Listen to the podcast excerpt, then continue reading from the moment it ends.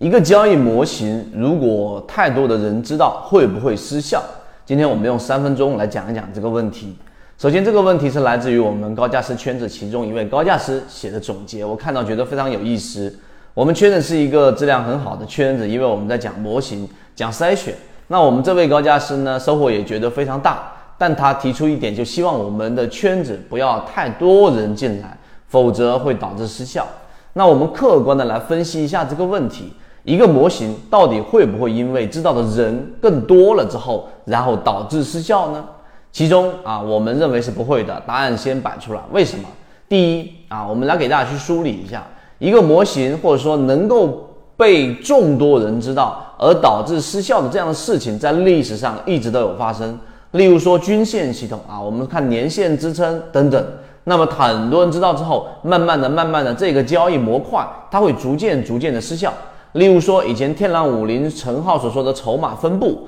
当所有人都去看筹码啊，或者说大部分人去看筹码的时候，它又会成为我们说的一个反向指标。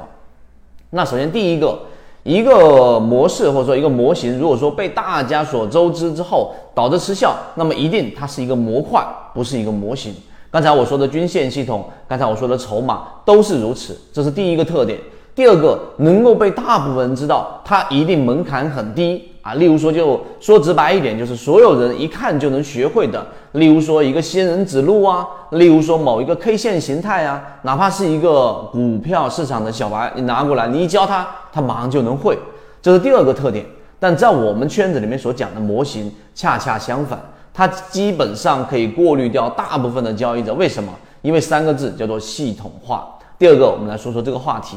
我们圈子交易模式里面，大家都可以看到，例如说我们在提到的第一个金鱼报金牌橱柜，从三月十三号提及到现在，已经涨幅去到了百分之二十多，接近百分之三十，而时间周期恰恰也就是在大概十个交易日左右。那为什么金牌橱柜能有这样的表现？以及我们第二期金鱼报在圈子当中已经分享给大家，如果想要获取，可以找管理员老师去获取我们筛选的整个逻辑。那么，其中最根本的原因，是因为我们里面所提到的这个金鱼报，是经过我们圈子每一个模块所组建成系统化的交易模式筛选过滤出来的。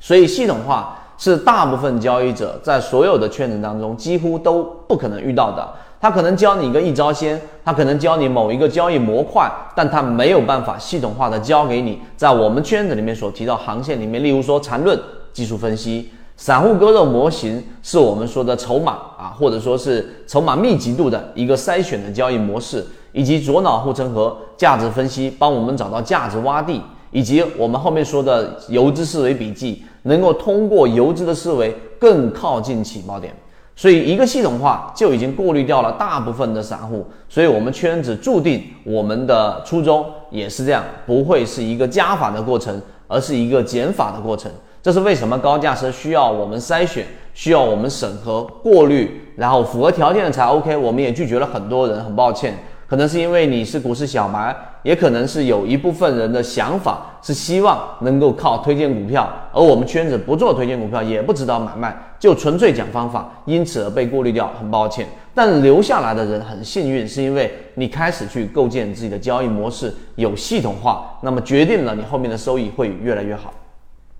所以，呃，其中还有很多细节的这一种内容，我时间关系不能给大家逐一去讲。但是你要明白，那种因为知道人很多，然后导致失效的，要不就是直接是标的，直接是个股，要不就是某一个交易的这种模块，并且它的认知门槛非常低，以及最后它不可能是系统化的内容，因为系统化的内容是不可能说所有人都能接受的。啊，因为它光是要去进化专栏，就需要投入时间和理解，而我们圈子基本上已经把所有我们认为有效的模块嚼碎了、揉烂了，然后呈现到大家手中。所以我认为我们圈子的航线值得大家都过一遍的一个原因就在于这个地方，过了一遍，可能你不会都明白，但是你已经有了一个系统化的一个雏形，那么实际上对交易已经甩开了大部分的散户。所以今天我们用三分多钟给大家去讲这个话题，是希望大家能理解，把嗯大脑当中那种感性认知里面的这一种思维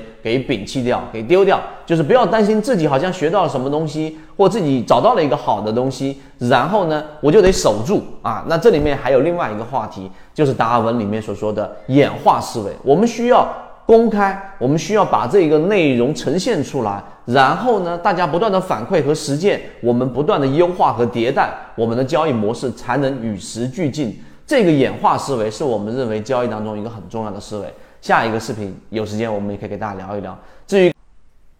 圈子从二零一六年到现在都分享模型，一方面是自己记录自己的交易系统，另外一方面可以帮助大家建立完整的交易系统。系统进化模型可以一步关注泽西船长公众平台。